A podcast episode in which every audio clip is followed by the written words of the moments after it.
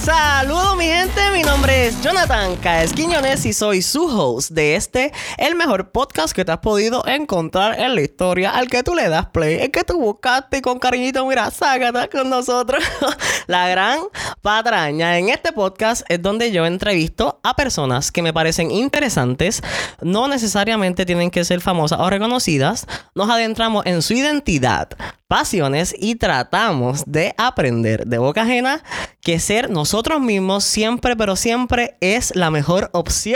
Y si escucharon todas las S y todas las C, es que estoy esforzándome porque tenga la gran proyección acá de Ailis. Ailis, ¿cuál es tu apellido? Córdoba. Córdoba. Se dice. Ailis, Ailis, yo no sé. Como yo digo, yo, el nombre es Ailis, pero después que me lo digan con cariño, que me digan como que. Ah. no, que ahorita tú dijiste, es como costume, bien costume el nombre. Eso de repente puede tener vari- muchas variables. Si me dicen de todo, yo siempre lo digo después. Ailis, Ailis. Ailis. Como si algo te doliera. ¡Ay! Liz. Liz. Ok. Apellido Córdoba. Córdoba. Ailis Córdoba con nosotros. Ta. Presente. Lo logramos. Aquí estamos. ¿Te está pasando? ¿Cómo estás? Súper bien, contenta de al fin estar aquí compartiendo tu patraña y la mía. La tuya, no la mía. La de todo el mundo. Porque esto aquí lo que vinimos a conocernos. A que la gente nos conozca desde otro ángulo, ¿verdad? Ese es el, el flow de aquí. Cool. So, ¿verdad? Y la semana y la cosa. Yo he estado con, con este pelo, tú sabes. De hecho, si la gente te pudiera ver. Yo siento. Lo bueno del pelo rizo es que dura un montón. Pero a veces dura tanto que uno se asusta. So, yo creo que hoy esto se va de champú porque yo tengo que tumbarlo, si no, esto no se muere. ¿Cuál es el próximo look? No, no sé. Nah. Porque quiero lograr que este sea bien gigante y me tape como que los ojos. Oh, pero estás de rizo, no estás de afro. Por eso. Pero sí, pero quiero que lo- los rizos me tapen como medio polliningui. Ok. ¿Tú crees que lo logre? Bueno, yo voy a ti. Eso es como el perro risita. Yo creo que la cosa es no, no desesperarme, ¿verdad? No, Porque pero es que, tú siempre tienes muchos looks. es que en lo que crece, o sea, ¿me entiendes? Como eso, como siempre cambio, en lo que crece tal vez me desespere. Yo sé, yo también me rapé la cabeza alguna vez. Sí. Bastante, me pasé la, la máquina a la 2. Ajá. Bien chiquitito. Y entonces, pues, esos procesos en las mujeres también, como para dejarte crecer el pelo, después Ajá. que te lo cortas bien cortito, es bien complicado. Yo siento que todo el mundo debe pasar por ese momento en su vida. Sí. Se siente cabrón en Sí. el sentido de que tú te, tú no eres, o sea, eres tú, tu cara llega primero a todos los sitios. Aparte de que te sientes súper valiente. Ajá. Si eres mujer, sobre todo. Por eso sí, no, yo me sentía súper valiente porque es que no hay más nada que esconderle. Llega la cara, esto es lo que hay. Yo sentía que era bien cool. No hay pollina escondiendo nada. Exacto. Mira, ya estamos, estamos rompiendo ya el hielo y yo tengo una sesión para eso mismo. Cuenta. Romper el hielo en la sección que viene ahora. Y son preguntitas sencillas para conocerte mejor, para crear como un perfil en nuestra mente. So, color favorito. Amarillo. Amarillo, de uno. La chica no lo pensó. Ujú. Ok. En una sola palabra, ¿cómo te describes? Espontánea. Espontánea. Aquí acordándome par de travesuras. Mira, este, ¿cuál es el mejor ángulo para la foto? Ah, eh, perfil del lado izquierdo. Izquierda. Sí. Ok. Eh, ¿En high school eras popular? Not really. No. No, no tanto. Cuéntamelo, ese no es really tan largo. Um, es que popular, no era popular, yo no, yo no era una chica popular porque yo, y me imagino que más adelante hablaremos de esto, pero yo la realidad es que iba a la escuela y compartía muy poco fuera de horas de, de escuela. Ajá. Así que en todas esas actividades extracurriculares yo no tenía mucha, mucha presencia porque yo cogía clases de baile desde los 8 años hasta los 15. Ajá. Seis días a la semana, así que el tiempo que la gente se quedaba jangueando en la escuela después que salían. o Tal vez las conexiones reales cuando eh, se hacían. Exacto, yo no, yo no, no estaba ese tiempo en las canchas, ni en los juegos, ni en ese vacilón, así que realmente no, no tuve ese tiempo como que de conexión. No, era, como que, es como que. Fui no es que- popular en cuarto año porque después modelaba y eso, entonces la gente le prestaba Ah, atención era la jevita, era la la realidad es que hasta cuarto año no era popular para nada. Se escucha súper cool porque es como que no fui popular porque estaba en las clases, pero si yo llegué a estar, si no llego a estar en las clases y conectarle, Yo creo que sí. la partida. Sí, yo creo que sí. ok, ok, ok, ok.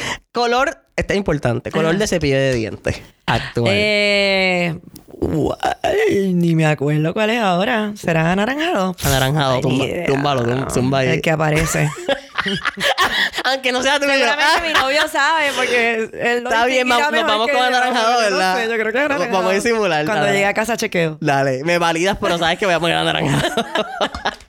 ok, pues ya, eso para romper el hielo. Para mirar la adicción y la cosa, eso estamos. Fluye, fluye. No todo el mundo sabía eso, esas cosas. Tengo que venir ya a preguntártela. Bueno, pues tengo otra sección que es la palabra para disimule. ¿Qué es esto? Es un juego. Te digo la definición, te digo la palabra, la definición y en la entrevista Tengo tú que me sorprendes con ella. Ok. ¡Ey! A ponerme creativa con eso. Ok, pues tengo una aquí que dice Nefi... Dios mío. Ah, Nefelibata. Nefelibata. Nefelibata. ¿Qué ¿La, había escuchado antes? No, ni idea. Nefelibata. Persona soñadora que no se apercibe de la realidad. Déjame buscar un lápiz un papel Diablo. para, para, para, para pronunciarla correctamente. Nefelibata. la cosa es que tiene otra palabra rara dentro de la definición. Y, no- Ah, y ni presté atención. Ok, dale para atrás. Dale para atrás. al- Dale rewind al cassette. Deja buscar la, la que está rara. Ok, entonces dice... Nefelibata. Nefelibata. Persona soñadora que no se apercibe de la realidad. What the fuck? ¿Tú sabes lo que eso significa? Que Tonro apercibe, by the way, la estoy buscando. Por eso estoy aquí. Ok, estoy aquí anotando, señores, porque, o sea, yo...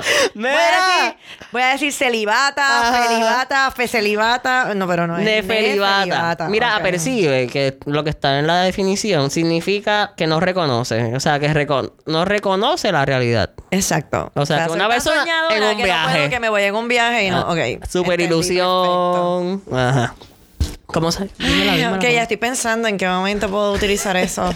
Buscan tu historia en la Sí, cosa, porque sí, a sí, eso es lo que nos vamos a adentrar y entrando en materia. Sopla. Mira, ¿qué es lo primero que la gente dice de Ailis? Como que, ay, ella la.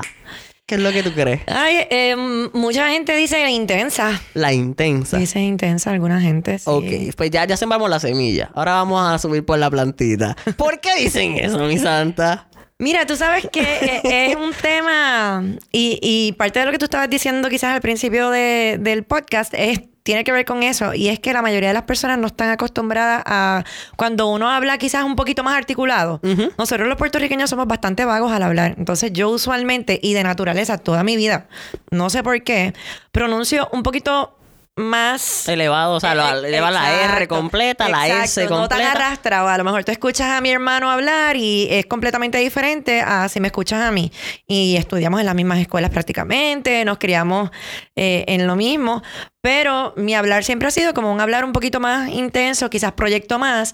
Y pues yo mido 5'9". Ajá. Así que pienso que es como una combinación de la manera en cómo uno habla con cómo uno se ve eh, y puede resultar, ¿sabes? Como, Como un complemento a lo que estás diciendo. puede ser un complemento dependiendo de la persona. Dependiendo Ah, cómo tú- la tú gente dices- lo tú quiera. dices- tú O sea, dices, porque la gente eh, dice wow. O sea, hay gente que lo puede decir wow. Hay, hay gente que puede que le impacte positivamente, pero hay gente que puede que le Ah, choque. Sí, como que está, Entonces, esta, pues- esta tipa súper alta que llegó ahí que no conozco, hablando con todas las S, ¿qué le pasa? Exacto. Ah. Hay gente que lo puede recibir de una manera súper positiva, pero Like, hay gente bueno, que puede estar un poquito retraído con eso. Wow. Sí, O sea. A lo mejor en este podcast todo el mundo entiende tu parte y la mía no, porque yo soy, todas ¿sabes? todas las R que yo me he comido y todas las. Pero no importa. Esto es lo que- no importa. Mira, por eso tuve que crear este espacio, para que se disfruten todas esas R que me como, todas- todas- todo, todo suena como J. No, pero yo, pero, o sea, yo fluyo también. No, no es como que yo estoy hablando perfectamente. Sí, no es a propósito, neutro porque que vengo para la creo- gran Exacto, patraña. no es que hablo así y estoy proyectando. No, no, Sí. o sea, no es acento Y es desde pequeña, no, esto no tiene que ver con una- ninguna clase que cogiste o, o- o tal vez eso mismo. Yo creo que siempre tuve como un gusto por los idiomas y Ok. trataba de hablar lo más correcto el español. Me gustaba aprender desde pequeñita inglés también y trataba como que de hablar lo más correcto y hacerme entender. ¿Hablas algún otro idioma? Además de Hablo inglés, español, inglés, tomé clases de francés cuando estaba en la universidad y luego fuera de la universidad eh, entiendo algo de francés, puedo decir algunas palabras y eso, no lo hablo perfectamente y cogí clases de italiano, pero ¿Qué pasó? Ah, no pude, no, no pude porque el, el, inglés lo aprendí y yo digo que cuando aprendía inglés o practicaba inglés, pensaba en español. Luego cuando me fui a francés, pensaba en inglés. Y ya cuando intenté italiano, como no manejaba el francés, pues no podía pensar y tenía un reguero en tu la base, cabeza. Tu base anterior era como que no soy tan diestra, Sí, entonces no. de momento no entiendo. No, no, no, ya, ya estaba enredada. Ya no, y aunque es un idioma mucho más fácil Ujú. este, para aprender, si tú vas a aprender italiano directo del español, es mucho más fácil. Gelato Pero italiano. como- Es la, primera palabra que yo pienso. Sí, gelato. Spaghetti. gelato. Todo lo rico. ok, so, ok. So, curioso. O sea, en, esta, en ese aspecto te gustaban los idiomas. Sí, siempre. Ya, eh, y viendo ya yendo un poquito más adelante, pues ya toma- tocaste lo que es el francés y el italiano. So, sí, ahí se nota que en serio te gustaban, porque yo me quedé en inglés a mitad. Pero vamos por ahí. Digo, yo no soy perfecta en Ajá. inglés, pero la realidad es que hablo bastante Es que siento- inglés, lo, lo, lo entiendo muy bien y, no, y me atrevo súper, ¿sabes? Yo siento que ninguno tiene, o sea, no tiene que ser perfecto ninguno. Se entiende Ajá. que es una lengua secundaria Sí. y, que tú, y que tú, es el, el punto es que tú te, te vaquees. Exacto. Punto. Y que tal vez vayas al, al país de origen y puedas entonces fluir un poco. Claro. O sea, no te trinques tanto al nivel de que no sepas. No, yo no le tengo miedo a los disparates. Ahí Así fue. es como uno aprende. Ahí fue. So, ok, intensa, ¿qué más? ¿Qué más por ahí? Pues, si quieres hacerme el caminito. Eh, De pequeña. cool, Desde de pequeña también hablabas así. Sí, sí, sí, sí, sí, siempre, siempre. Eh, siempre hablaba bastante correcto, siempre fui bien enérgica, siempre fui como súper espontánea, nunca le tenía como miedo a hacer nada. Ajá. Eh, la gente te dice que uno es presentado, pues, pues sí, presentado. Eso será. Eso me pasa siempre. presentado, sí, siempre presentado. Siempre nunca impresentado. impresentado. Eso es lo que hay. Hasta, ahora. Yo creo que eso define mucho mi personalidad y, y lo que ha sido mi vida. Te ayudó, te metió en problemas. Sí, de todo, claro. Me ayudó muchísimo para muchas de las cosas. Yo creo que ser presentado siempre te ayuda para, para lo que tú quieras en tu vida. ¿Sabes? El que no se arriesga no gana. Eh, ni pierdes. O sea, pierdes, pierdes el Es que hay veces que es que si no, ni lo preguntaste, o sea, que vas a verlo, o sea, Sí. No, no te pueden ayudar, uno, dos, no te van a despejar la duda, te fuiste con la duda, no pudiste dormir, entonces, ¿por, ¿por qué? Porque no le quisiste quitar un poquito del tiempo y... Pero yo soy bien- siempre he sido así, bien presentada, bien presentada, bien dispuesta. Este, me metía donde no me invitaban.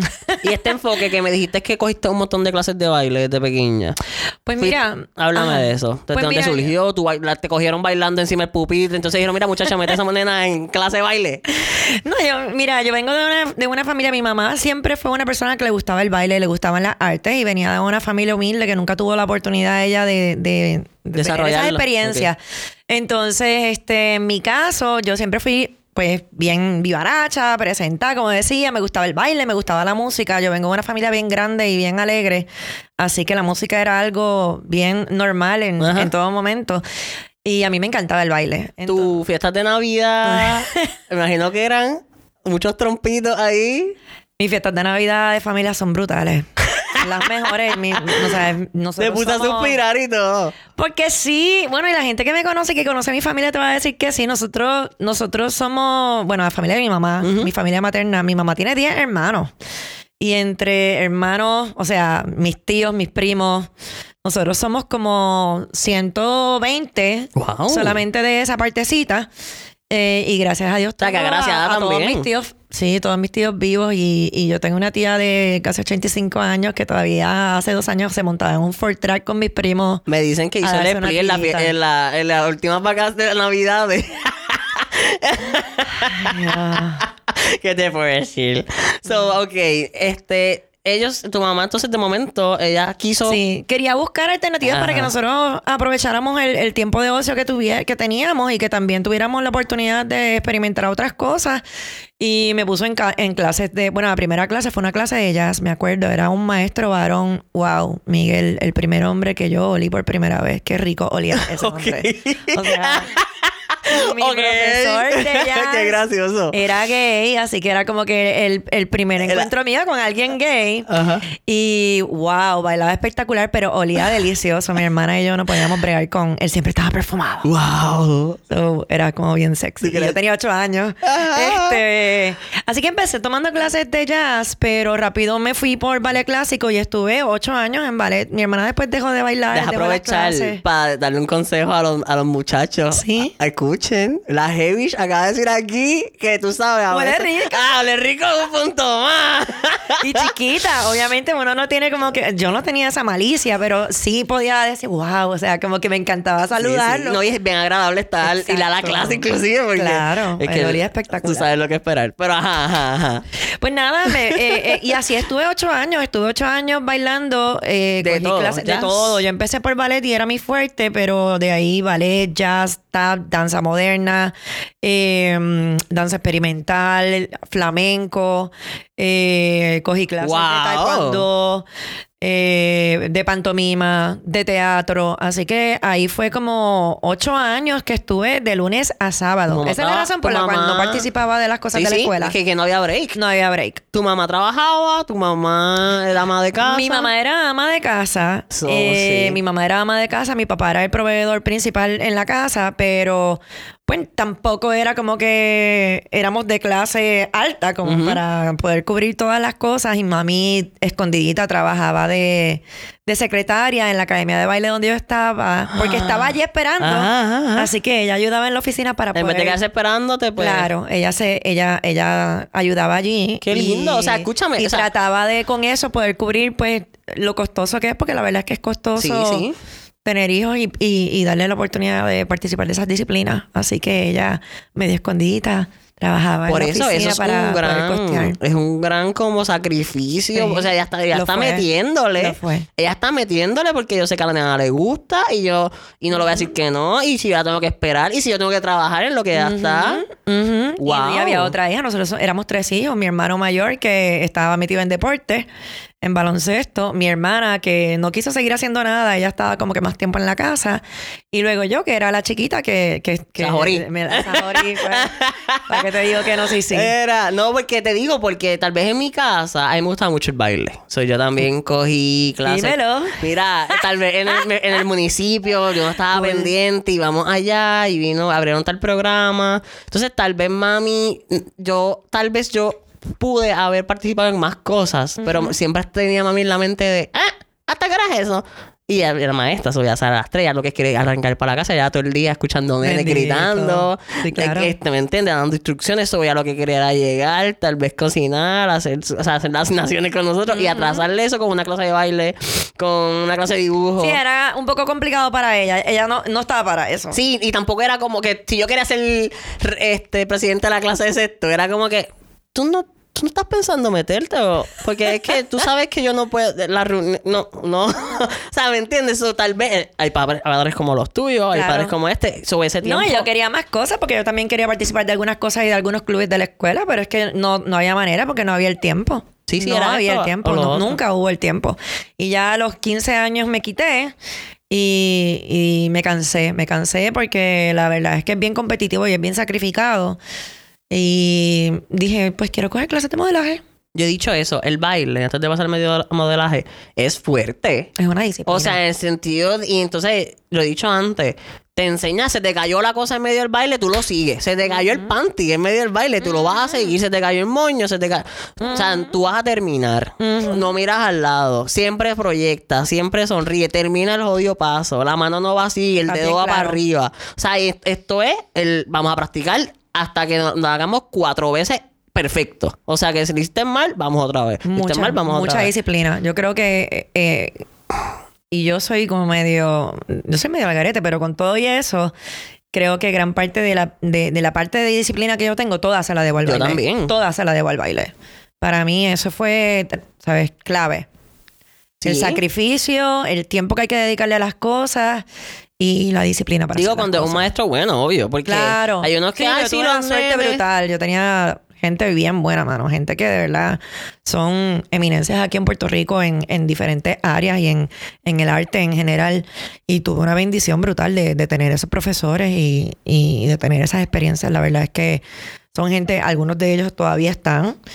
Este, Por ahí dando bandazos. Por ahí dando bandazos. y otra gente, pues, eh, son, pasaron a la historia, tú sabes. Gente Sí, que, sí. que son para la historia del baile y del arte. Este, lo recalco porque tal vez en deporte, que es el tema que más me confronto y digo, pero es que tú te crees que yo estoy bailando y estoy comiéndome la mierda, yo estoy allí cogiendo, o sea, y, y uno se trastoca hasta la autoestima, uno dice, espérate, porque lo estoy haciendo tan mal. Y hay días y hay días, es como Claro. todo. Hoy no te sale nada, ni para atrás ni para adelante. Sí, no, y, Pero y es- es competitivo igual, porque yo no era la mejor. Si yo hubiera sido la mejor, probablemente me hubiera quedado bailando. Ujú. Este, era buena, pero no era la mejor. Me faltaba muchísimo. Y, hay, y es un ambiente de mucha competencia, no creas. O sea, Por eso, no me. Mucha las competencia, competencias que le vamos a egos. romper, vamos allá. sí, de manejar egos, de manejar como en todo. O sea, los grupitos, eh, se aprende mucho. Estaba al frente, estabas al frente y de momento te cambiaron de posición, entonces estás Sí. peleando con la que te cambiaron. Sí, sí, Es sí, todo como toda en la vida, Sí. como toda en la vida. Ok, so modelaje. Ujú. Cachín, cachín, modelaje. Ya tú sabes. Dime, dime. ¿cómo Pose, te- pose, ¿Desde cuándo estás dando pose, pose, pose? Ay, Dios Tú mío. te quedaste pegado porque ya estás aquí dando poses también, si te vieran. No, no, a mí eso ya, eso se queda como parte de uno. Se queda como parte de uno. Mira, el modelaje, a los 15 años empecé a, a modelar. Le pedí a mi mamá de regalo de 15 años un curso de modelaje. ok. Este, empecé a tú. Y yo, sí, yo dije, me quiero, o sea, quiero dejar el baile ya. Fue como, yo soy así. O sea, yo, ¿Te decidiste? yo, yo puede que me, yo puede que me tome tiempo tomar decisiones, pero cuando tomo decisiones, yo soy drástica. O sea, no soy de vuelta Me atrás. gusta. Así que cuando me pasó lo del baile, yo decidí, no quiero más, y no quiero más, y se acabó. Y ese día se acabó y ya, no más vuelta atrás. ¿Pero qué pasó con el baile? Porque me cansé, porque no tenía vida, porque eh, eh, no, no, me perdí de muchas otras cosas que me di cuenta ya después de A ocho 15, años que yo no me iba a dedicar a ser una bailarina profesional, que me perdí de muchas cosas de la escuela, de muchas cosas de amistades que... eh, Y todo hace sentido. Exacto, yo dije, "Ve, quiero hacer algo diferente. Bueno, y, y- y, obviamente si estás en algo que tiene que ver con el arte, pues el modelaje, el baile, todas estas cosas... Alineadísimo. Exacto, el, el curso que te dije del municipio que cogí. Claro, ¿de qué era? Tenía que coger uno de modelaje obligado antes del de baile. ¡Eso! Era, y yo haciendo la T, Me- dime me la proyección. No, pero si no fuera por eso, si no fuera por eso. Sí, y tú nunca lo he hecho a nivel profesional, pero y, o sea, el piquetazo de momento se forma ahí también y uno sabe, o sea, eso le da una seguridad plus lo Sí. del baile. Sí.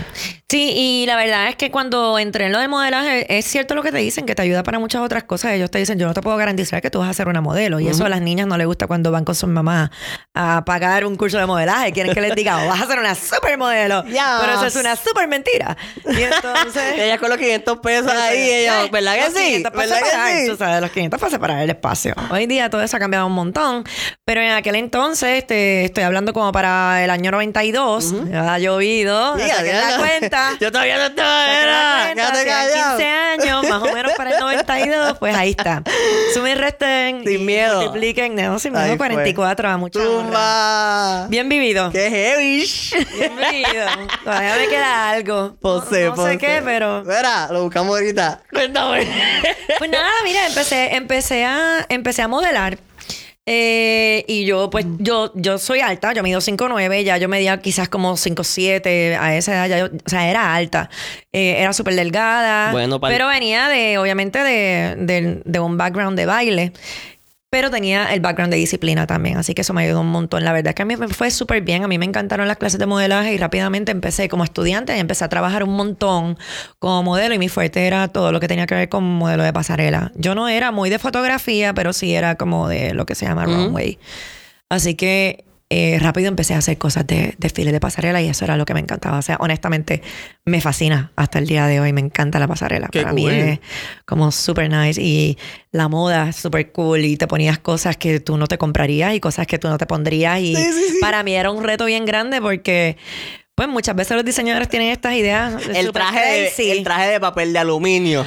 No, o sea, el lazo hasta crazy, el lazo honestly. hasta allá, de- desde la espalda hasta el, to- hasta el tobillo. ¿Qué Sí, pasa? pero yo- y yo era y yo era posiblemente de esas muchachas que no se quejaban y que no estaban con egos ni con come mierderías y decían, olvídate, que es lo que hay que moderar, ponme lo que tú quieras. O sea, yo salía así, tenía que salir como fuera. Ajá. Y yo lo hacía y entraba en papel y me encantaba. Así que eh, siempre fue como que bien cool vivir esas experiencias. No siempre tenía que ser el traje perfecto, el traje bonito. Que si tuve la suerte de desfilar cosas hermosísimas y de... Cuéntame, cuéntame, ¿dónde? No, de todo, o sea, eh, de muchísimos, muchísimos diseñadores que, que hoy en día son diseñadores top aquí en Puerto Rico y, y yo fui de una primera yo fui de un grupito de, de, chicas que éramos jóvenes y que rompimos un grupo inicial de modelos que eran como que las top models de todos los tiempos. Ok que estaban tan pegadas, pero seguían madurando, por no decir envejeciendo, porque todos vamos envejeciendo, pero la, la que es de belleza, en verdad. Seguían a los veintipico, seguían hasta los treinta y pico, y como que se quedaban ellas siendo las top y no, y no subía como que más nadie a romper en ese grupo, como que era una élite que no subía más nadie. Y yo fui como la primera de, de, de esa nueva cepa que como que se inmiscuyó en ese grupito. Este, y era súper interesante porque eran mujeres que tenían unas carreras y antes la verdad es que ser modelo no es como ahora. Ahora modelo es cualquier persona, no, no tienen ni ética, bueno, no saben, no saben qué es lo que tienen que llevar un desfile, no saben que tienen que hacer un casting. Lamento decir esto, pero es, en la mayoría, en la mayoría es, la realidad, o sea, se ha, desvirtuado muchísimo. eso es lo que iba a decir. Y en aquellos tiempos no. Entonces, en aquellos tiempos sí había un valor bien grande cuando tú eras responsable, cuando sabías lo que tenías que hacer, cuando llegabas a tiempo, cuando tenías una ropa interior limpia, porque es que te puedo decir que eso da, mi hermano, eso da pavor en estos tiempos. ¿Qué? ¿Qué? Sí, o sea, vas con ropa interior rota, vas con ropa interior sucia, o sea... ¡Qué chiste! la cosa, es que, la cosa es que imaginarme que son y tienen el panty roto. No, qué cosa. Y los brasieres negros, no, mi hermano, que es la que hay, tú sabes. Súper anti-sexy y súper antiprofesional también. Otro consejo, mira, chica, ya le di uno a los hombres. Es como a los hombres con un calzoncillo roto. No, pero ya le di de los hombres, ya le di el del perfume a los hombres. Ahora a las nenas, mira. El pantito ese roto, cómodo que te pones para tus días, déjalo en la gaveta. tú tienes que ser profesional también. Mira, Gordy, déjalo en la gaveta. o sea. No puedes llevarlo, mamá. No, puedes llevarlo, mamá. no puedes. No puedes hacerlo. no, pero antes, es verdad, hoy es una cosa bien diferente. Pero antes no, antes tenía un valor brutal y, y, y antes sí se podía. No te voy a decir que te ibas a hacer millonario, pero habían guisos. Bueno, en mis tiempos habían guisos. Yo de verdad guisaba un montón y guisé un montón. Habían discotecas, yo modelaba en discotecas toda todas las semanas, todos los viernes modelaban un brunch en el Caribe Hilton. Este, wow, había, yo hacía chavitos, o sea, yo hacía mis chavitos a mis 16 años, yo estaba haciendo mis chavitos. Hoy en día eh, los desfiles son casi intercambio gratis. ¿Sabes? Porque pues yo quiero salir y ya, gratis, no me cobra. ¿Sabes? Es más o menos así. Sí, sí, para, la foto, para tener la foto para Súper triste. Es como, mm, sí, es como un paranduleo y como un fichureo, pero... Eso te iba a decir. No es lo mismo te voy a, vamos a ir a dos experiencias que puedas resaltar por lo menos de esto que me has contado, ya sea de baile o de pero como tú dentro de esto, porque presentás, ¿verdad? Este, espontánea, habladora y la cosa dentro de este mundo, porque hay que decirlo, es súper superficial, la belleza, entonces se me rompió esto aquí, ayúdame aquí, qué sé yo, ay, me hiciste la sombrita, o sea, como que, entonces ir al cóctel y estar derechito y sonreír hasta que te duele la mejilla, como, o sea, como tú te... Háblame. Mira, yo, yo soy, yo soy como una cosa rara Porque eso es la gran patraña, ¿tú me entiendes? Somos un todo, hay que Exacto. es la verdad. Exacto, mira, yo creo que, que uno, uno tiene que poderse acoplar a, a, a lo que te toque. ¿Sabes? Yo creo que esa es la magia de todo. Si te toca hacer café, tienes que irte hasta abajo, hasta abajo y, y hazlo con, ¿sabes? con, gracia. Con orgullo, O sea, nada medias. y, si tienes que ser súper fino, pues también, o sea, hay que ser educado. Yo creo que yo creo que todos debemos de aspirar a, a poder manejarnos en cualquier tipo de situación sea de un extremo a otro. Mira, por eso es que yo enseño las palabras para que esta gente aprenda eso Dios mismo. Mío, la tengo por aquí. La palabra es para eso mismo, para que tú Ay, puedas. mismo tengo que sacarla. Sí, sí. Para que sí, seas sí. pero... tengo algo, tengo algo para. Nefelibata. La tengo, la tengo, la tengo en el celular, señores. bueno, pero. Pero me entiendes. ¿Sabes qué? Yo, yo, primero que todo, yo soy de Bayamón. Para empezar. De Bayamón, papá. Yo soy de Bayamón. Este... He traído sin saber a mucha gente de Bayamón. ¿Sí? De repente hay mucha gente interesante. Ah, pues parece que somos bien interesantes. Mira, voy a tener que meterme a la plaza allí con flyers. Somos bien reales, somos bien reales, somos bien reales. no, mira, este... Eh, yo estuve expuesta a diferentes cosas. O sea, yo, yo pude haber estado en un hasta abajo como en, como, como, como en algo bien nice. Yo he tenido la oportunidad de hacer cosas bien maravillosas en mi vida. Eh, y agradecida con las oportunidades. Eh, cuando hay que hablar con seriedad como ahora, Se habla con seriedad. Se habla con seriedad. Pero cuando tengo que irme hasta abajo, la gente sabe que a mí me encanta el baile, me encanta la, la pachanga, me, me gusta la, la joda, me gusta.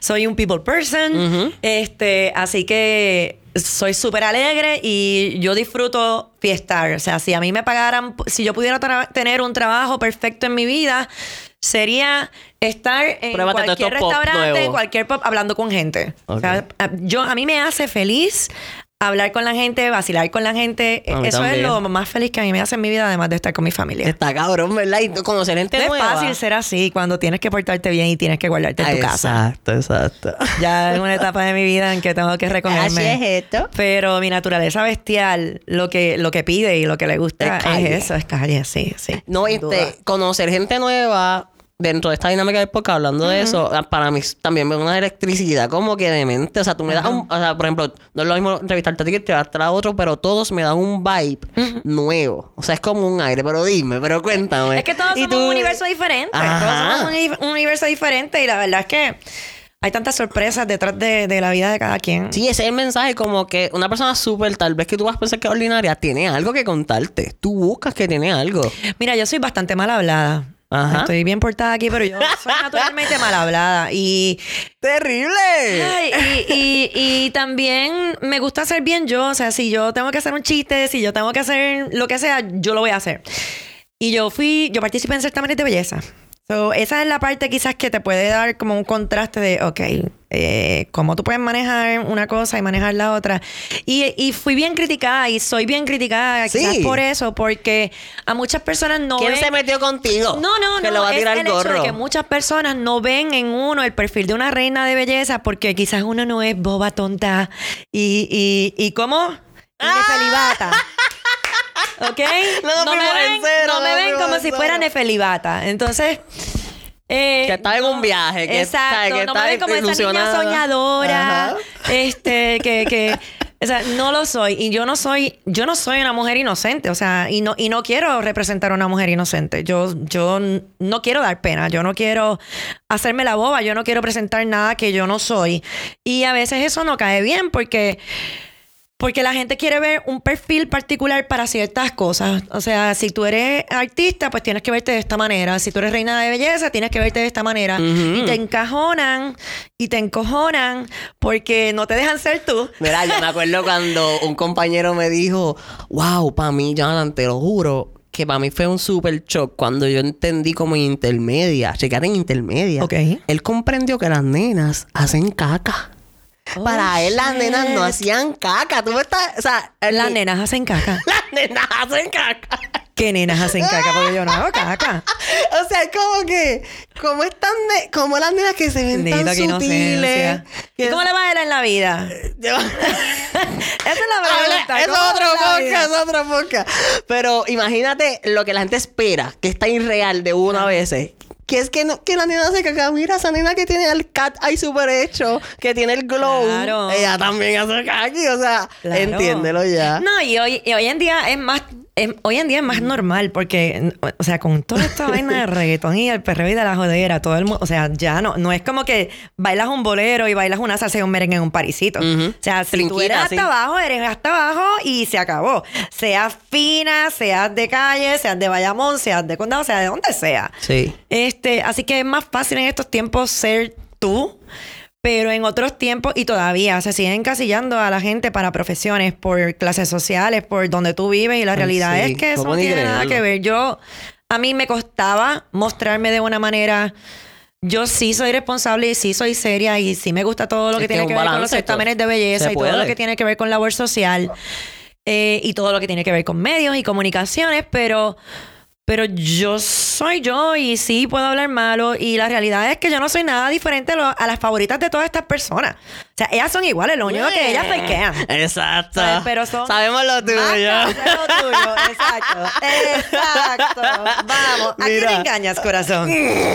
Mira, llevamos las experiencias. Quiero vivírmelas contigo. ¿Qué ha hecho que tú digas que son unos highlights que tú digas la pasé bien, la pasé mal? Ok, Hable- mira, co- eh, co- cosas cool que no todo el mundo ha tenido la oportunidad de hacer y que yo me atreví.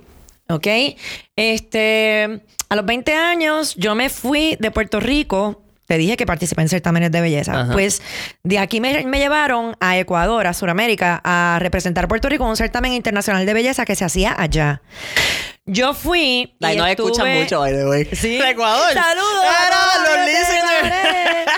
No, pero te van a escuchar porque cuando yo anuncie que yo salgo aquí, mis amistades de allá lo van a escuchar. Así que les voy a decir que comenten. Mira, comente ecua- ecuatoriano, Bueno, ¿qué sí, sí? Los ecuatorianos Dile, también, así que... De comen y el follow, como que no. Exacto, follow, follow y la gran patraña. Sería cool si pudieras hacer algo también como distante con alguno de ellos. Sí. Hay gente cool ahí, súper Dale, dale, interesante. dale, Eso lo hablamos después. pues mira, eh, fui a un certamen de belleza allá y estuve un mes en actividades. Yo no gané el certamen, pero la realidad es que yo llegaba a los sitios y la gente se volvía loca conmigo. Yo decía, Pero tú eras ¿seré yo? Yo era, yo era sí, yo Ah. representaba a Puerto Rico. No, yo creía que tú eras como que soy yo. No, no, yo era Miss Puerto Rico. Yeah, cuando era. Miss, cuando todavía era señorita. ¡Cállate, cállate! No, los 44 años es, es- es propio decir esto. ¡Ey! Ajá, ajá. Es importante que la gente sepa que, que ya no lo soy. Sí, Sería se- fatal. seguimos, seguimos. Sería fatal. Bueno, entonces yo era Miss Puerto Rico en este certamen que no se ría. Diga. Se llama el Reinado Mundial del Banano. En- Ay, existe, existe y es un buen concurso, super nice. O sea, ¿Es es, en un serio? sí, es, en ¿Y es serio. famoso Es famoso, allá? es famoso, es famoso en Latinoamérica porque Ecuador es el primer país productor de banano en, en Latinoamérica, así que es bien, es un concurso bien, bien reconocido en, en esto de los certámenes de belleza. ¿Tú te imaginas que, que Yo me el certamen de el tu reinado país... del banano. y tú podrías alardearlo hoy Yo día. traté de no ganar. Yo traté de no fue. ganar y eso fue. Porque yo no quería ser la reina del banano. Es que tú te creías que ya estabas hello. No, no, no, la reina del banano. Pero mira, ¿sabes qué? Y yo creo que es un tema de Qué nosotros. gracioso. Y yo y, y no era que yo era espectacular y no era que yo era la más simpática. Sí, yo, yo soy cool y a mí me encanta la gente y, y- y yo me siento cómoda. Pero es un tema de la, la gente de aquí. Porque nosotros somos como así, como alegres, como bulliciosos, como, como fiesteros. Y, y ellos lo perciben porque es un país con una cultura bien diferente. Uno no y lo yo llegaba a los que esos sitios. contrastes. Exacto. Cuando tú vas allí y tú te das cuenta, wow. Obviamente por eso es que hay que salir del 100 por 35 para uno poder abrazar. Otro consejo todo estás lo que tirando. somos. Otro todo lo que consejo. somos. Sí, hay que. Viaja. Sí, sí. Ya le sí, estamos dando sí, consejos sí, gratis aquí. O sea, eso es obligado. Obligado. Aprovecha y apunta. Te damos dos tres. Obligado, obligado hay que viajar. Obligado hay que viajar. verdad, es no hay manera.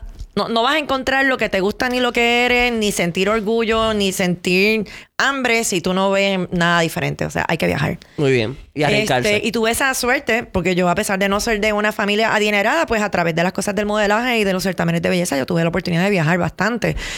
Y a mí, yo fui a ese concurso y como que la gente era loca conmigo. Y decía, "Ay, El mira qué cool. el- allá en el concurso del banano. Eran felices. En el- en el- en la gente del banano eran locos conmigo. ¿Qué Yo te era puedo- loca con el banano. ¿Qué te puedo decir? ¿Para qué te voy a mentir? Yo también era loca con el banano.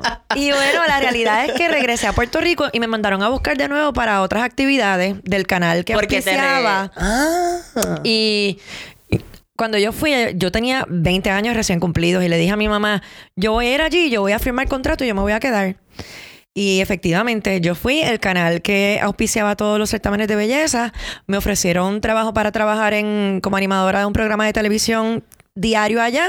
Yo firmé contrato por tres meses renovable y yo me quedé un año viviendo allá y allí no había un puertorriqueño. Y eso Ok, lo hice sin miedo a los 20 años. Llévame con calma que estoy como que... Espérate. Anota, fui por un concurso. No, no, no. Entendí, pero el canal que transmitió el concurso cogió a una participante que ni ganó a quedarse. O sea, y se Es quedó correcto. con Es un correcto. puesto. Es correcto. Y tuviste en Ecuador un año, lo que yo tú me estás en diciendo. Ecuador un año. Yo me mudé a los 20 años sin miedo, tranquila. Ven acá, y eso tal vez... ¿y ¿Cómo hablan allá? Porque de repente eso también ayuda en la adicción, ¿no? Sí, ayuda, pero me ayudó mi dicción para poder trabajar allí, porque si yo no logro hablar Ah. lo bastante correcto que yo hablaba, yo pienso que no me hubieran considerado para trabajar como animadora en un programa de televisión. Wow. Así que hasta cierto punto, el hecho de que yo hablaba bastante correcto era algo que ellos podían apreciar como para tomarme como en cuenta para un recurso. Wow. Sí. Un año y de playa que tú hiciste allí. Yo una vivía en Guayaquil. Carmela. No, no, yo vivía en Guayaquil. Guayaquil es una ciudad costera. eh, así que estaba cerca del mar, súper chévere. Ok. Eh, y yo vivía un año allá. Yo animaba un programa que se llamaba La Feria de la Alegría y era un programa en vivo que pasaba de lunes a viernes, de 5 a 7, de 5 de la tarde a 7 de la noche. Prime time, en vivo, desde un teatro con Wow. 2.000 personas diarias. Había dos hosts o algo así. Había un animador principal que se llamaba Marco Vinicio Bedoya y digo se llamaba porque como en el 90 y... uh, te, voy a, te voy a decir cuándo. Como para el 2000, 2001 creo que murió, murió asesinado. Wow. Y era una de las principales figuras de, de De allá, televisión del país. Y ese programa, el programa número uno en, en rating de, de todo, en todos los horarios. Él es el vigoró. Él era el vigoró. y si se me acaba de ocurrir eso. Coño, pero Luisito es mucho mejor. Y, y-. Roberto, yo los conozco y son No, pero un saludo a Pero, pero sí, sí, te queremos, Luisito. Pero, pero sí, él era como quien dice el, el vigoró, porque él era la persona número uno, el animador más reconocido de todo el país. Y el programa que yo trabajé con él como coanimadora era el programa número uno.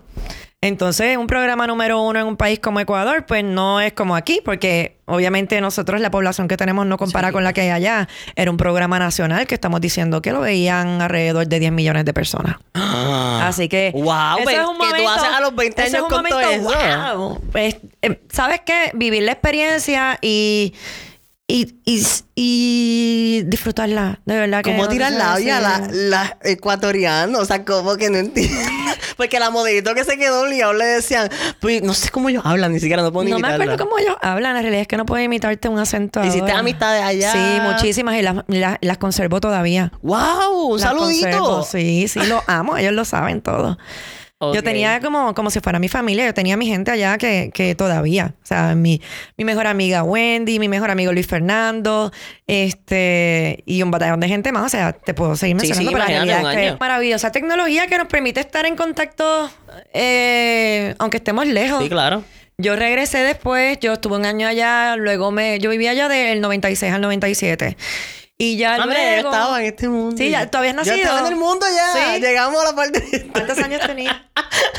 Tenía 97. Sí. 25, 96, 3. tres añitos que te llegué Tenía 3 aquí. años. Y sabes qué, este, estuve un año allá y me lo comí y me lo bebí todo.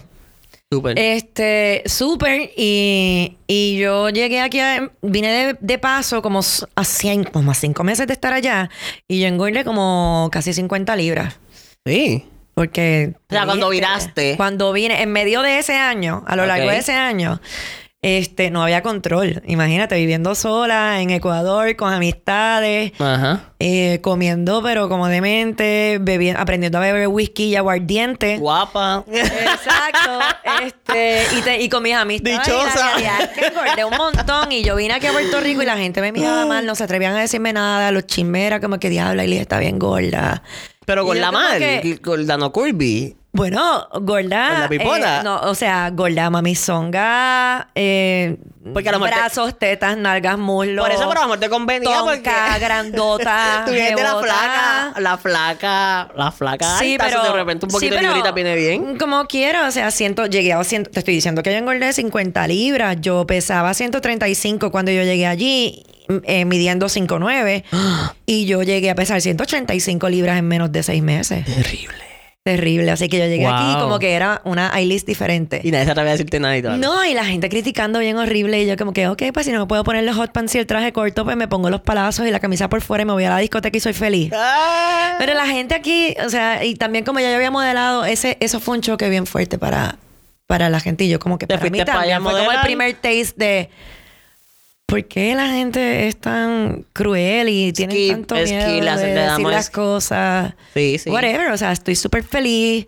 Estoy viviendo un momento bien brutal de mi vida. Cállate la boca. Este, no, no, no, o sea, no, como que. No venga a jugar, No, ¿sabes? ni lo que siquiera es. me molestaba. Era, para mí era como que, what the fuck, tú sabes, yo no me molesto. Yo, yo siempre he tenido como que esa conciencia de que la gente tiene sus opiniones y eso tiene más que ver con ellos que lo que tiene que ver conmigo. Ok.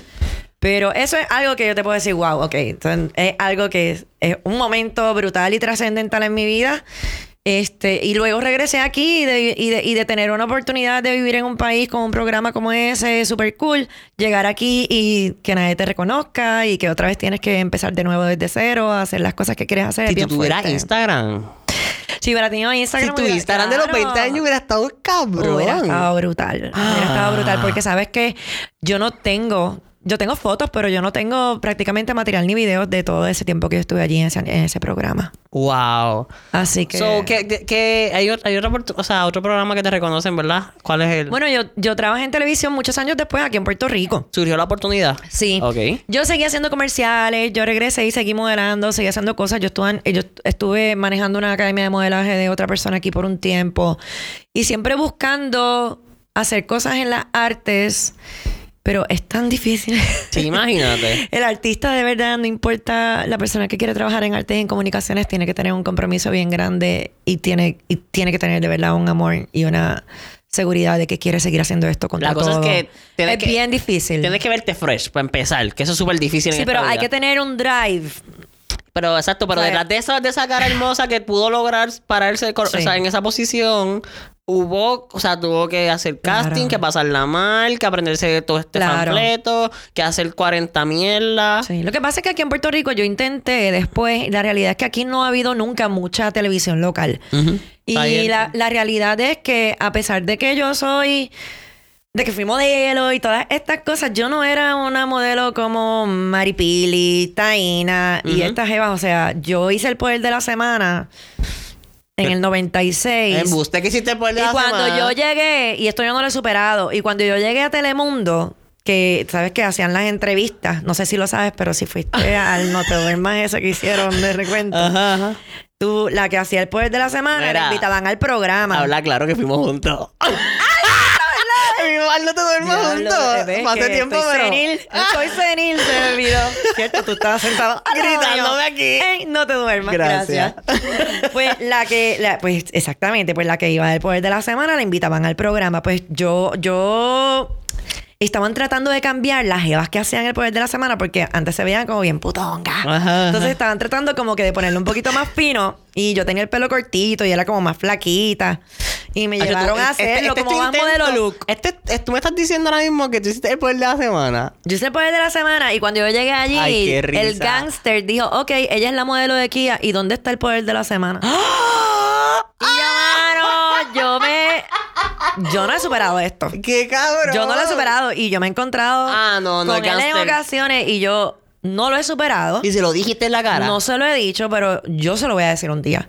No, tú Porque te vas a vestir bien yo- chévere cuando te lo encuentres. Yo lo voy a, yo lo voy a hacer antes de morir. Y cuando te, cuando te vayas, le das con el pelo en la cara, así como que le das pelo y, Y le das en eso de verdad a mí me dolió. Me dolió en el corazón profundamente. Yo dije, pues yo sé que yo no soy una jebota, yo no. Pero lo hiciste como que era el video. Sí, hiciste. lo hice, el video salió y ese día yo llegué y me entrevistaron y todo. Y entonces Cacho, que es el que corría este, la producción, le dijo, no, ella es la modelo de Kia y el poder de la semana. No porque fue que yo hice el, el video ese con, con las guaguas Kia que eran nuevas en ese momento. ha llovido. Qué gracioso. Y él dijo que ella es la modelo de Kia y dónde está el poder de la Mira semana. Como que- si yo no tuviera poder, como si yo no hubiera estado Ah, buena. Y yo, estabas bien bueno, yo yo te estaba, vi, pero yo obligado. estaba súper buena. Yo tenía dos, dos rellenos en cada teta porque yo no tenía nada. Y yo tenía como, ¿Cómo que como no? cuatro rellenos en cada lado. Para que pareciera que tenía el guitondito. Yo no El tenía nada. yo no, hecho nada, acá. No tenía nada, nada, nada. Yo entiendo porque él no identificó el poder en mí. No. Y sabes que jamás pensé que tenían temida un poder de la semana. Sí, mano. Es Eso bien- pasó. Y después traba- traté de buscar trabajo en televisión, que era lo que te estaba comentando. Y la verdad es que aquí había Ay, papá, más Dios. oportunidades para nenas, para chicas que, que quieren enseñar más en vez de chicas que quieren decir más. Y yo siempre he querido ser la persona que tiene algo más que decir de lo que tiene que Sí, enseñar. es una postura bien clara, me y gusta. entonces, pues no, no, no estaba dispuesta a, a quizás buscar oportunidades en ciertas cosas y, y con el tiempo, pues, no hice más nada de televisión. En el 2000, imagínate, si del 96 al 97, a los 20 años, trabajé en televisión en Ecuador, luego en el 2008. O sea, te estoy hablando eh, 11 años después. Empiezan a hacer un programa de televisión para Telemundo Internacional desde Puerto Rico, que se veía en todo el, mercado el mercado hispano de los Estados Unidos. Y se hacía aquí en Telemundo Puerto Rico, pero era de eh, Telemundo Siento Internacional. que eso se escucha cabrón, mercado hispano de Estados Mercado Unidos. hispano de Estados Unidos. O sea, no es lo mismo tú hacer un día a día, por ejemplo, de Telemundo o... Que es para- o para los el- locales. O de Guapa o algo así, que es para la gente local, para Puerto Rico, que hacer un programa que está transmitiéndose en toda Latinoamérica por la cadena de Telemundo Internacional y en todo Estados Unidos a través de la de las cadenas hispanas Ajá. de ellos, de, de Telemundo. Y eso se empezó a hacer aquí en Puerto Rico. Trajeron a todos los animadores eh, internacionales, como un Despierta América. Era la competencia de lo que es Despierta América, que es de Univision. Ok. Y Telemundo empezó a hacer esa competencia y se hacía ese programa desde Puerto Rico. ¿Cómo se llamaba? Eh, Levántate. Levántate. Y ese ah, yo creo que yo, eso sí yo lo vi. Ese programa estuvo tres años en Puerto Rico y ahora, ahora mismo el programa se hace desde Miami y se llama Un Nuevo Día. Y entonces ahí está, eh, eh, de puertorriqueña, pues está Adamari López. Ok, sí. Y para que vayan estando-. Exacto. Y de las originales, que estuvo aquí desde el primer día, pues sigue estando Rachel Díaz, que es una cubana, que es mi amiga todavía. Hermosa. Es bella, es espectacular, es Wow. un mujerón, es una mujer maravillosa y sigue siendo mi amiga hoy por hoy. Qué cool. Así que eh, eh, ahí estuve trabajando con ellos colaborando. Esto Y yo quería hablar un montón y no me dejaban hablar, está cabrón. Sí, era bien difícil. tú, yo, tú hacías entrevistas, ¿verdad? Yo hacía, mira, al principio me calle tenían- o algo al principio no había, al principio eh, era como el inicio de las redes sociales, como para esta época. Te estamos hablando de 2008, 2009, 2010. Innovando. Y innovando con todo lo que tenía que ver Facebook y Twitter y las redes sociales era una novedad. Instagram pff, ni existía. Eh, Snapchat, ni, ni nada de eso. Eh, y la realidad es que a mí me tenían sentada como que en un centro de tecnología que yo era la que tenía la, la la comunicación, la conexión, lo que ellos le llamaban conexión directa con la gente. Así que todas las encuestas, todas las opiniones, las llamadas en vivo, era un programa en vivo también. Eh, a mí me encantan los programas en vivo, es una cosa brutal. como un, como un. Sí, porque no es grabado. Eh, eh, eh, y es, es una magia de que todo tiene que salir bien o tienes que reaccionar bien. Es una adrenalina diferente. Eh, te obligas a ser espontáneo y a salir del momento. Eh, está brutal. Los programas. Qué cool, los ojos y todo. cool. Sí, me encanta, me encanta, me encanta. Para mí eso es top. Y de las oportunidades más grandes que he tenido en televisión, pues todas fueron en vivo, sorpresivamente. Qué cool. Eh, y ahí me tenían acá, como que en conexión con la tú gente. Y después me mandaron a hacer Tú reportajes. estabas ahí como pionera con las redes ya, tratando Sí, de. tratando de estar en conexión con la gente a través de Facebook, en la página de Facebook yo la manejaba, hacía esas cosas para, para el show y salía en cámara, obviamente era el único talento local contratado a diario allí. Pero yo no estaba contratada por Telemundo Internacional, yo estaba contratada por Telemundo de aquí, por, por el productor de aquí. Ok. Entonces ya cuando estuve hasta el último día, cambiaron animadores, cambiaron animadoras. Las únicas dos personas que estuvimos de principio a fin Rachel. fuimos Rachel y yo hasta el último día. Y entonces ella se fue para Miami y yo quería irme a Miami. Pero el programa me madrugó y se fueron y se fueron sin mí. ¿Y tú, mira? Y yo, bueno, pues gracias, fue un placer, tres años aquí. Tú, mira, Eh, pero, me yo la entendí, yo la entendí porque obviamente yo no era un talento exclusivo de Telemundo Internacional, ellos no tenían por qué, eh, por qué honrarme un contrato. era diferente, era diferente la dinámica, Era, dinámica, exacto. Wow. Ellos sí eran talentos exclusivos. Súper. Yo, yo creo que si yo busco en YouTube, yo olvidé. Levántate sí, hay cosas, de Levántate hay un montón. Debo aparecer en alguna que otra cosa por ahí. Cool. So, dentro de to- todas estas pasiones. By the way, está diciendo que si van a YouTube van a verte en, acción espontánea. Sí, puede que haya Es que no, pero yo te vi, es que no sé, es que no te puedo decir cuál era. Pero tú estabas entrevistando una, una banda, no, no sé si era los recoditos o algo así. Mano, y sí, tú, y entonces tú le dijiste, no te puedes ir sin hacer esto. Hazme esto, qué sé yo. O sea, tu vlog, tú, entonces me sé. acuerdo tanto de ti.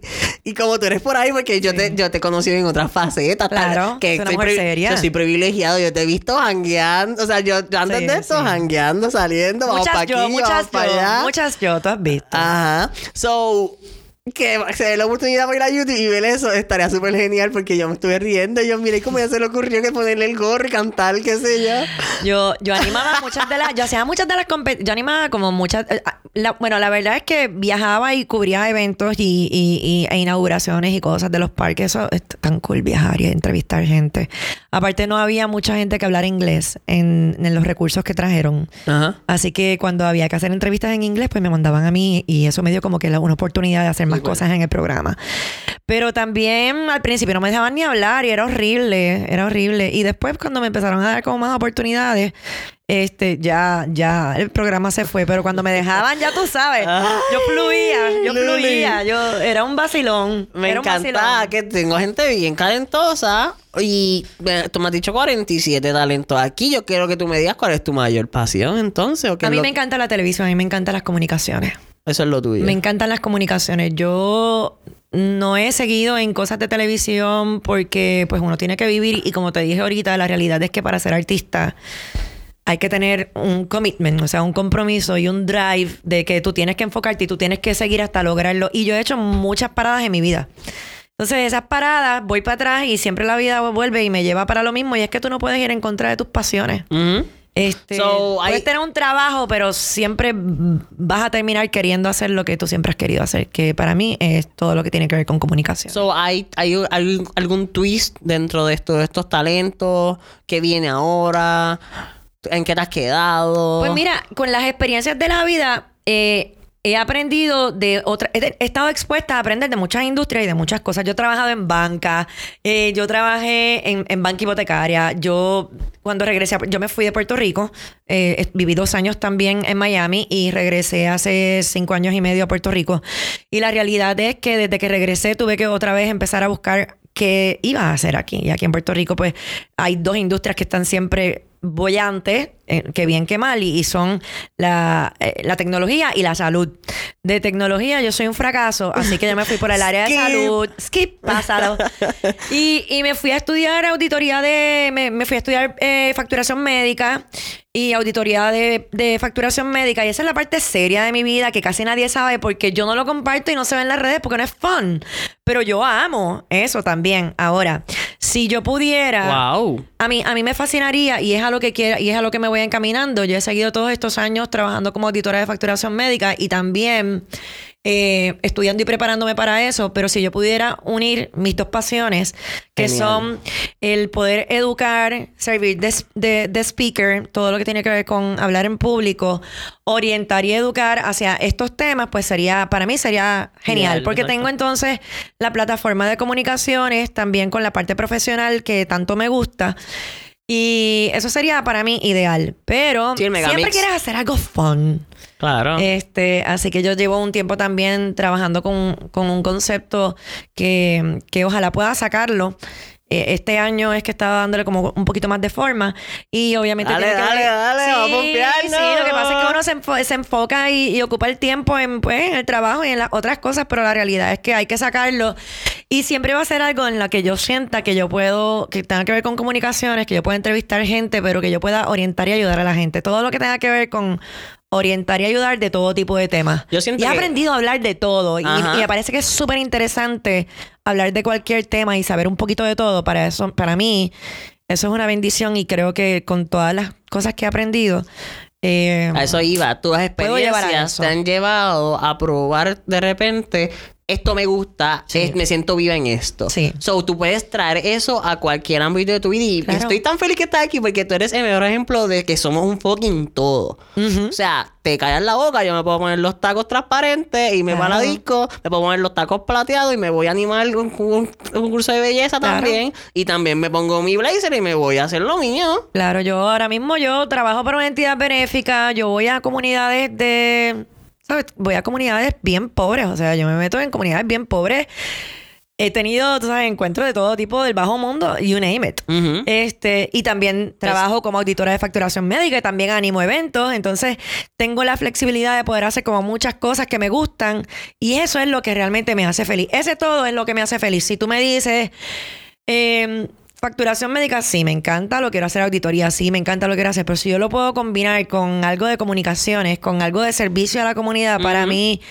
Eso es, ese es el complemento perfecto que me hace a mí Sí, que es toda el, último boost, es como que tú- Exacto. Ahí que sentiste la, la electricidad que tal vez, ¿me entiendes? Ya tú, ya tú sabes qué quieres en tu vida. Exactamente, pero coño, uno se tarda años como el diablo para saber lo que uno quiere en la vida. Sí, y es, eso, eso mismo es esto. O sea, tienes que entenderte, porque es que si tú no te entiendes y no te expones a una experiencia, ahora mismo el consejo del viaje, ahora Hay mismo. que hacerlo, viajar, hay No, sí, este, qué sé yo, tú mismo cuestionarte cosas. Tu ide- o sea, vamos a decir, lo que vino de lo que te trajiste de tu casa, ya sean ideales, moral, tú mismo reforzarlo, confirmar lo que eso es lo que tú quieres seguir y ir por ahí para abajo, ¿me entiendes? Chinguín, chinguín. Yo digo que si tú sabes lo que te gusta, mano, stick to it. Porque a mí me ha costado muchísimo trabajo empezar para adelante, para atrás, empezar para adelante, para atrás. Y yo, yo te diría que if you're good at something, o si eso es lo que a ti te gusta, just go after it. O sea, tienes que meterle con todo, no, no echar para atrás. Me Y a lo mejor eso es lo que me, me, me aguantó con todo lo de medios, pero siento que tenía una vida bien cabrona. Exacto, como carajo te fuiste a los 20 años para allá, Tenía una vida bien cabrona. No tengo todo lo que quiero, no he hecho todo lo que quiero. mm, Pero es que pero eso- still, yo creo que si me muero hoy. ah, Es que has visto tanto que feliz, abuela, tú no ves y es que ahí es que uno dice, ay, yo también quisiera hacer eso. Tú has visto tanto que tienes muchas cosas que dices, yo quiero hacer eso y aquello y aquello. Sí, pero antes de morirme le voy a decir al gangster lo de que me hirió. Me hirió. No se va, no se Ok. va. Nos va a durar para eso. No quiero que me por favor. Por favor, me dice Jonathan Don y yo lo voy a entender. Puedo morir feliz. Mira, como tú manejas las críticas, ya ahori- ahorita me dijiste esto de las opiniones, de que tú sabes que todo el mundo puede ponerse a eso, pero ya tú dentro, al frente del lente, al frente de, o sea, hablando en público, esto de la crítica se va y llega a tu oído de alguna manera u otra. ¿Cómo tú lo manejas? ¿Cómo llega Ailis? ¿Cómo lo procesas? Mira, yo creo que es un tema mucho de... eh, eso, es- eso, eso es madurez, eso es inteligencia emocional, punto. Yo creo que yo de siempre he tenido como un entendimiento y eso o, tú lo tienes o no lo tienes. O sea, A veces. ¿Verdad? Eso, Sí. Tú lo puedes desarrollar y tú te puedes y tú puedes aprender. Y, Y hoy en día y hoy en día hay un montón de podcasts, y hay un montón de libros, y hay un montón de, de cosas que te pueden ayudar a tú aprender lo que es inteligencia emocional y cómo manejar. ¿Qué es lo que realmente te ayuda a manejar las críticas? Pero en mis tiempos de juventud eso no existía. Es- Eso eran dos palabras que no existían. Eso es inteligencia emocional, no existía. Eso o, o tú eras acompleja o, o no te importaba. O sea, no, no, no era más nada. Y yo te puedo decir, yo tuve un momento bien horrible. Y lo tengo que decir porque es que la gente es bien cruel. Y yo, en medio de un concurso de belleza, cuando me hicieron una pregunta y yo estaba contestando, había un corillo de gente en la parte del frente que me estaban gritando chamú. Pero gritándome chamú, chamú, chamú. O sea, te estoy diciendo que eran más de nueve personas, nueve, diez personas Eso se que yo conocía gritándolo a todo lo que da. Yo estoy al frente en una tarima para contestar. Y yo estoy escuchando a esta gente, a este chorro de hijos de puta. Sí, porque, Perdóname por escúchame, decirlo así. pero está dando de Insul- contestar. claro, y yo tratando de contestar Y y, de no escuchándolo explotar. a ellos y yo procesando. Y yo sé que dijo una palabra fatal. Y, mucho, y ellos están todos perdonados. La realidad es que eso no importa, pero la realidad es que, mano, qué crueldad. ¿Cómo tú manejas una situación como esa sin tú desmoronarte? Hay que tener mucha fortaleza espiritual y mucho entendimiento de que el problema no eres tú. Sí. El problema no eres tú. Es que estoy buscando una palabra, no sé si Y- es decoro, ¿cuál es? Como que interés. Temple, como, temple, o sea, mismo. Para quedarte ahí como que yo estoy aquí tratando de contestar, cállate la jodida boca, estoy expuesta, estoy con la spotlight. No, yo estoy. hablar. Lo que yo estoy pensando en ese momento es: yo no lo puedo creer que este chorro de HP, o sea, estén haciendo esto. O sea, ¿a quién se le ocurre? Entonces la gente se equivoca porque la gente se cree que porque uno es espontáneo y uno es este a lo loco y al garete, que, que uno es una mala persona cu- uno, uno, y, y- y que uno no le importan las cosas. Y no tiene nada que ver una cosa con la otra. Hay gente bien calladita que son bien malos. O sea, y hay gente como yo y somos buenas personas. O sea, yo no soy persona que se le daña a nadie. Entonces tú. Estuvo bien, Dema. ¿Cómo tú manejas las críticas? Yo te puedo decir que es que uno tiene que verdaderamente saber cuando, cuando te lo mereces y cuando no. Entonces, si tú lo sabes, este, cuando, cuando es una crítica negativa, si tú lo sabes, no, no te va a impactar de, de esa manera. Que no aplica. Este, y cuando son críticas constructivas, pues bienvenidas todas. O sea, yo no soy una persona llena de ego que pienso que me lo sé todo. Al contrario, yo sé que no me lo sé todo. Yo sé que hay cosas que yo sé y que yo puedo seguir aprendiendo. Y todos los días eh, eh, vivo la vida con, con ese, con ese principio de que me encanta conocer porque me encanta aprender. Pero yo creo que es esa es la parte importante. Tú saber que no tienes ese ego, que no, que, que, que no te la sabes toda. Y que cuando te lo mereces la crítica, ¿sabes? Cógela porque te la ganaste.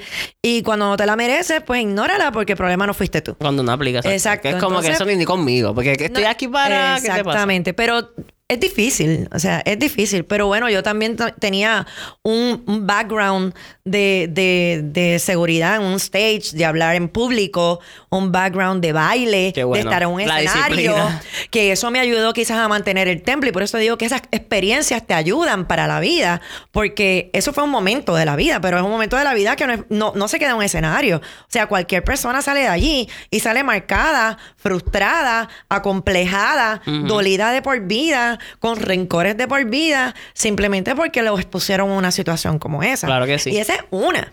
Y te digo una porque eh, eh, es como que, ok, en medio de un escenario, en medio de un concurso en vivo. No puedo ni o sea, creerlo. estás en las tres finalistas y te, y, y te están gritando chamú en un, en un coliseo en el que te están.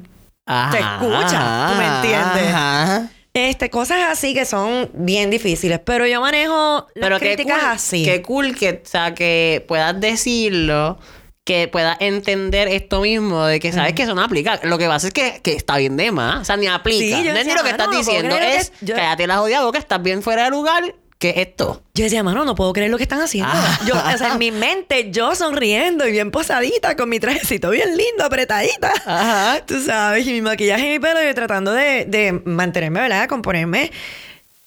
Pero en mi mente, yo te juro que yo estaba diciendo, embuste que ellos están gritando, chamo, embuste que esta gente está haciéndome esto. O sea, Y era todo lo que yo pensaba. Decía, ¿es en serio? O sea, Ah, cabrón, está muy era todo lo que yo pensaba. Y yo, Ah. ok, pues contesto. Y todo fluyó. Pero así manejo las críticas hasta en momentos de Y tensión. es lo que tú en los dices, no madurez. puedes- Madurez. Madurez. Yo creo que es madurez y conocerte. Duro. Conocerte. Tú sabes, si tú sabes que te lo mereces, take it. Si tú sabes que no te lo mereces, picheale. Y... ¿Y ese resumen? Y ese resumen, hermano. Es la verdad. Mira, resaltamos siempre que somos imperfectos, somos humanos todos. So, algo que se te haga difícil, que siempre falles, que se te haga difícil como que mejorar de repente o hacer. Ejercicio. si le preguntas a mi novio... ¡Mira! decir. ¿Cómo? Sí, mano, soy bien. El abdomen, que se despegó, ¿cómo que vaga para el ejercicio. ¿Y quién diría, verdad? Si bailé por ocho años, si hay seis días a la semana. Soy bien vaga para el ejercicio y lo triste es que se me está notando.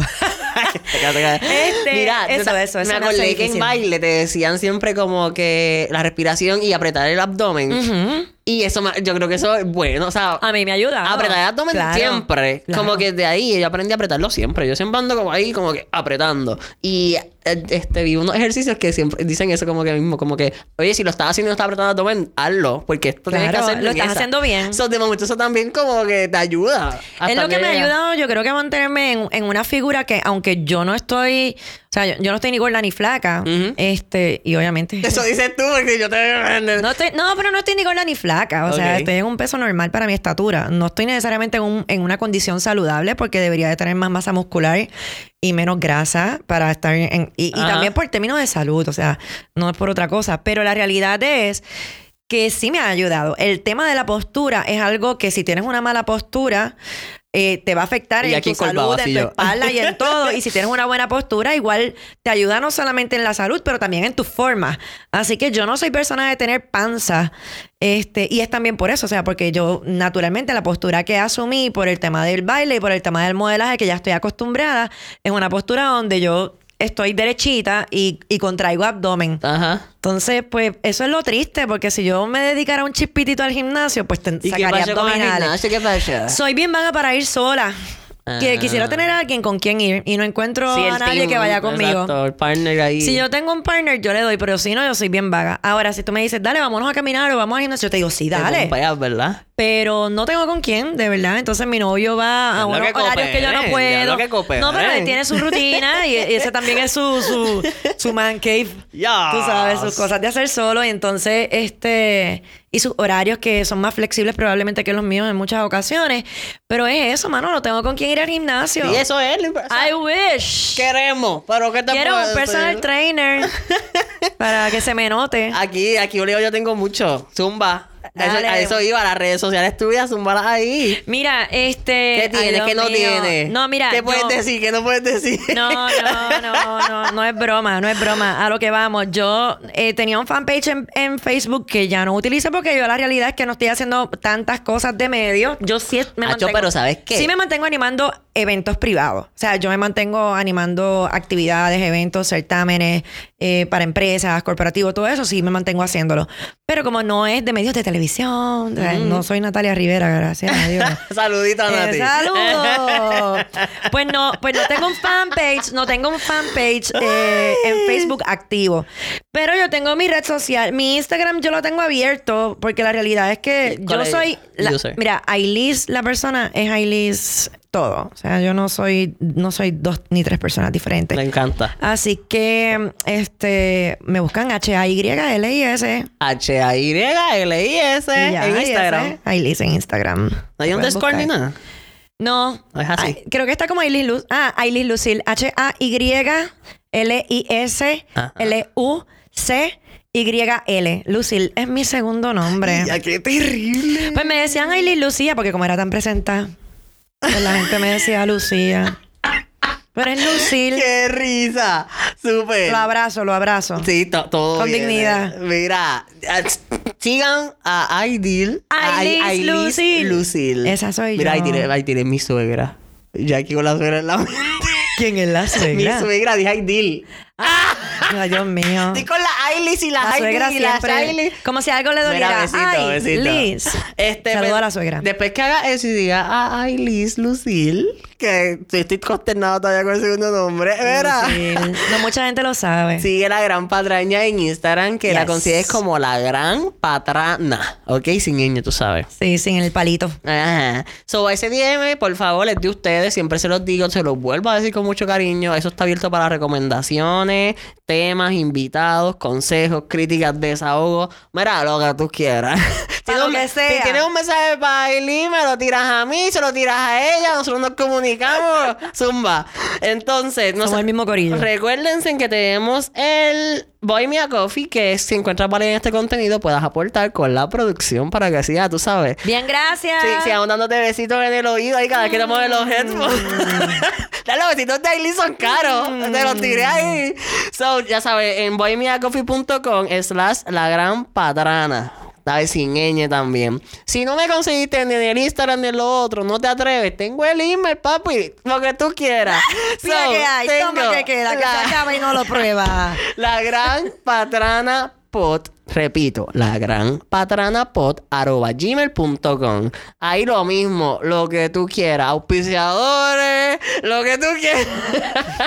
Bienvenidos todos. Saluditos. Los queremos. Y Este- agradecerle a quién más. Ay. Qué cool, mano. Necesito Ay. como. ¿Te otro, gustó? Otro, otro más, sí. Déjalo, todavía te queda, todavía te queda. ¿Qué, qué, Ella bien triste, pero ya, Johnny. No, yo quiero quedar, yo quiero otro más. Te controla, que nos vamos a quedar aquí hablando y bochinchando. Mira. Un gusto, un gusto, de verdad.